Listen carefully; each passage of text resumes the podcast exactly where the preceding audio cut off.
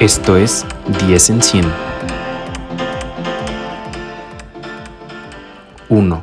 Rusia anuncia su nueva vacuna contra el COVID llamada Sputnik Light para febrero. 2.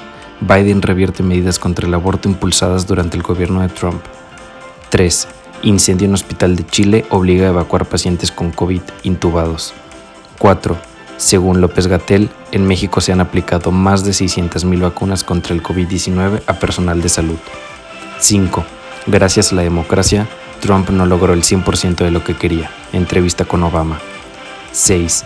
OMS pide a países ricos compartir las vacunas con los países pobres. 7.